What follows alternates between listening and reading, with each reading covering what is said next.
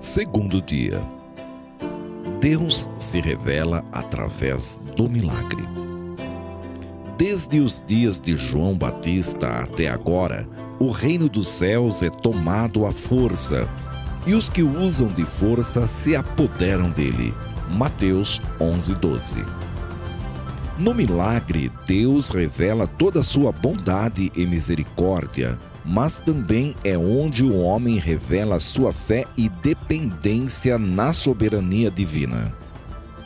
O milagre é a ação de Deus em favor do homem, mas não de um homem inerte, apático, mas de um ser empenhado, comprometido, que busca o um milagre com oração, do jejum, da oração e da fé.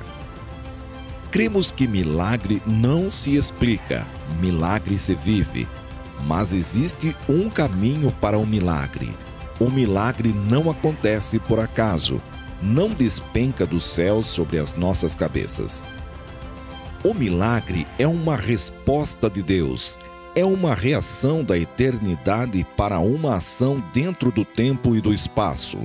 O milagre é provocado, semeado, é gerado, é trazido à existência e muitas vezes à força, pois, como diz o texto bíblico em Mateus 11, 12, que desde João Batista o reino dos céus é tomado à força, e são os que se esforçam que se apoderam dele. Fica a pergunta: o que é um milagre? Mas a resposta é particular, é pessoal e intransferível depende do que você precisa, sua necessidade, depende do que você tem em mãos, seus recursos. Depende do que você acredita. Fé.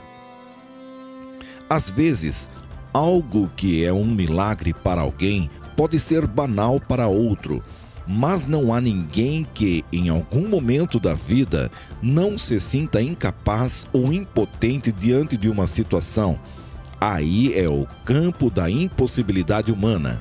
Mas se você crer, se tornará um território de milagres.